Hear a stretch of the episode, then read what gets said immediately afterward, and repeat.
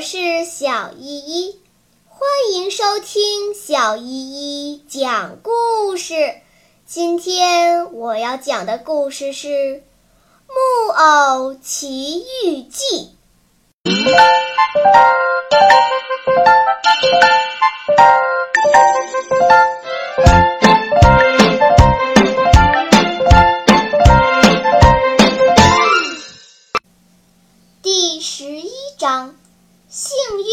逃生，木偶戏班班主吃火人儿，他就叫这么个怪名字。看样子是个可怕的人，特别是他那把黑色大胡子，像围裙似的盖住了他的整个胸口和整整两条腿。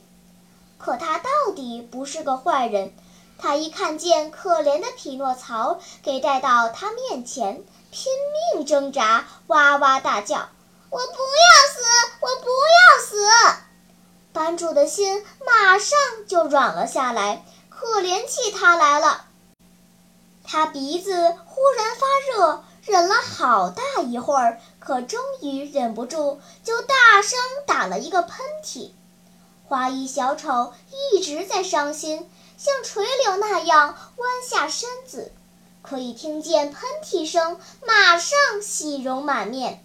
他向匹诺曹翻过身来，轻轻对他说：“喂，好消息，好消息，兄弟，班主打喷嚏了，这表示他已经感动了，在可怜你。如今你有救了。”打过喷嚏以后，木偶戏班班主还是装出很凶的样子。对匹诺曹说：“别哭了，你你又是哇哇哭，叫得我肚子里难受极了，叫得我觉得脚痛，几乎几乎啊嚏啊嚏！”他又打了两个喷嚏。长命百岁，匹诺曹说：“谢谢。你爸爸妈妈都活着吗？”吃火人问他：“爸爸活着。”嗯，可我从来不知道妈妈。我这会儿要是把你扔到炭火里，谁知道你的老父亲要是多么伤心啊！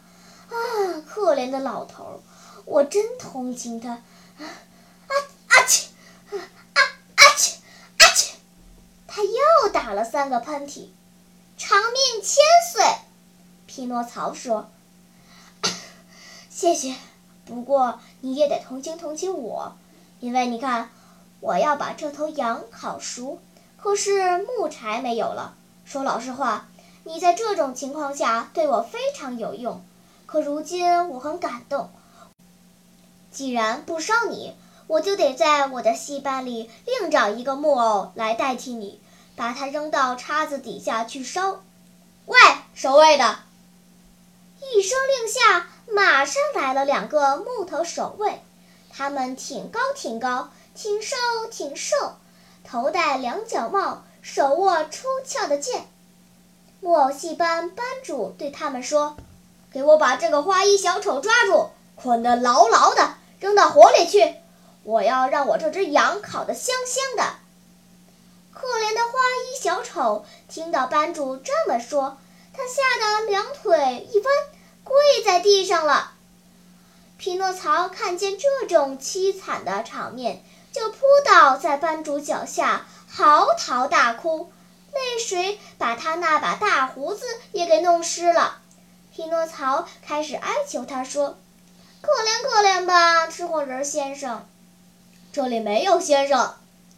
木偶戏班班主冷冰冰地回答说：“可怜可怜吧，大老爷。”木偶戏班班主一听见叫他大老爷，马上撅起了嘴，变得慈祥多了，温和多了。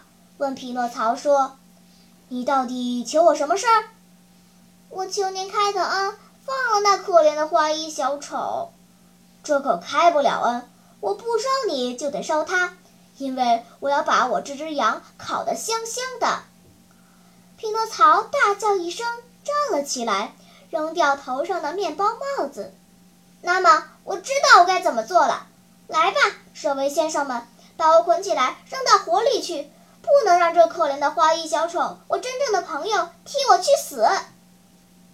这番话说得叮当响亮，声调豪迈激昂，在场的木偶听了没有不哭的，连两个守卫虽然不是木头做的，也哭得像只吃奶的羊羔。吃火人起先一点儿也不动心，冷得像块冰，后来慢慢的、慢慢的也开始感动了，又打喷嚏了，阿嚏，阿嚏。